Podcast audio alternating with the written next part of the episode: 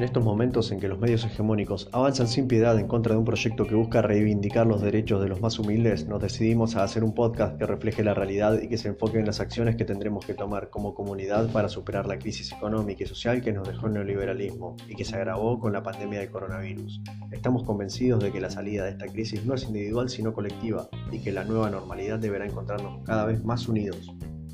Esto es Supervivencia Colectiva, un espacio de construcción en el que buscaremos exponer las propuestas, proyectos y opiniones de las compañeras y compañeros a lo largo y ancho del país con el objetivo de encontrar el mejor camino hacia una Argentina nacional y popular.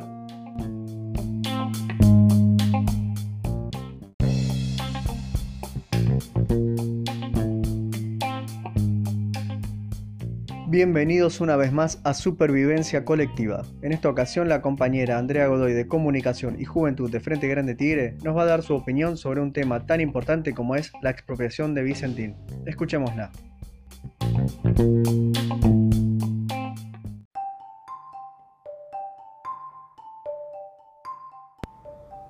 Buenos días, buenas tardes y por qué no buenas noches, según sea el momento en que te sumes a este podcast. Espero haberlo pronunciado bien. Me presento, mi nombre es Andrea Godoy, soy integrante del Frente Grande Tigre y los compañeros de Supervivencia Colectiva me invitaron a expresar mi opinión. Y, la verdad es que me pareció una idea genial el, el poder tener un espacio para opinar. Y me pregunto, ¿de qué hablo? Con todo lo que está pasando en el mundo, estamos atravesando una pandemia, es una locura. Y ni hablar de la economía, se está viniendo abajo, a nivel mundial se viene abajo. Pero bueno, puedo hablar de lo que me toca de lo más próximo, como quien dice de, del día a día. Y lo primero que se me viene a la mente es el trabajador. El trabajador que se levanta a las 5 o 6 de la mañana y antes también, con este frío, ¿no? Y ese trabajador que tiene un sueldo de, en el mejor de los casos, tiene un sueldo de 40 mil pesos, ponele por decir algo. Bueno, ese trabajador paga un impuesto, un impuesto a la ganancia. Y se me viene a la mente el cartelito con el nombre Vicentín, es inevitable. Sí, Vicentín. ¿Cuánta plata tiene Vicentín, no? ¿Qué decir de Vicentín? Vicentín, una empresa que, entre otras cosas, se dedica a la venta de granos.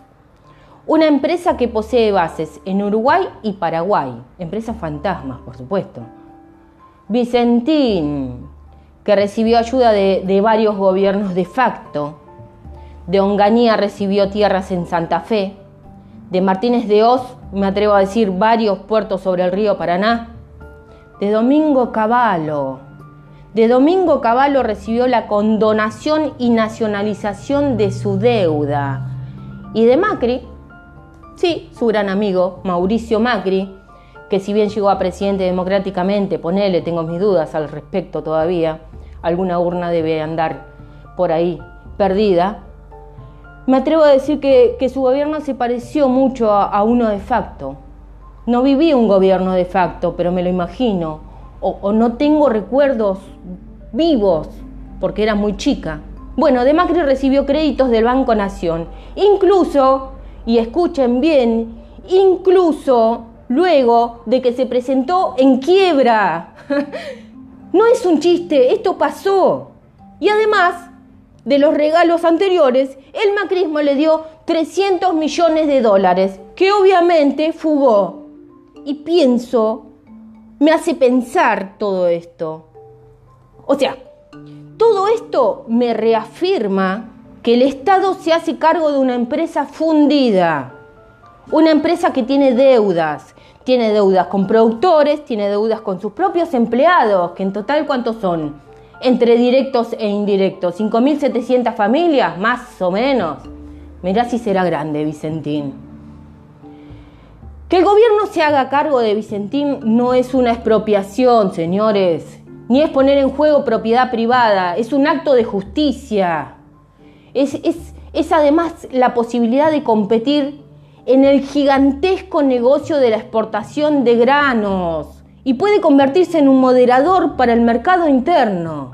El mercado interno de alimentos, para que no te maten en el súper, para evitar que te aumenten los precios de los alimentos, algo tan básico.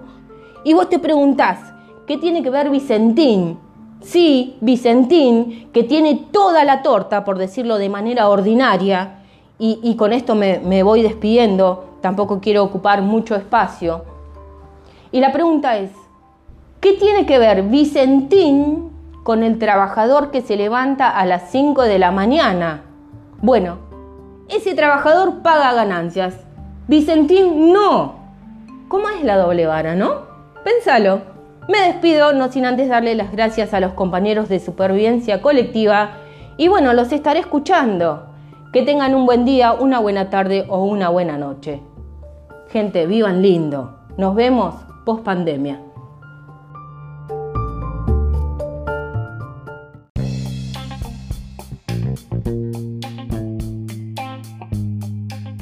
Les damos las gracias por su tiempo y esperamos que hayan podido disfrutarlo. Los invitamos a escuchar nuestro próximo episodio. Hasta pronto.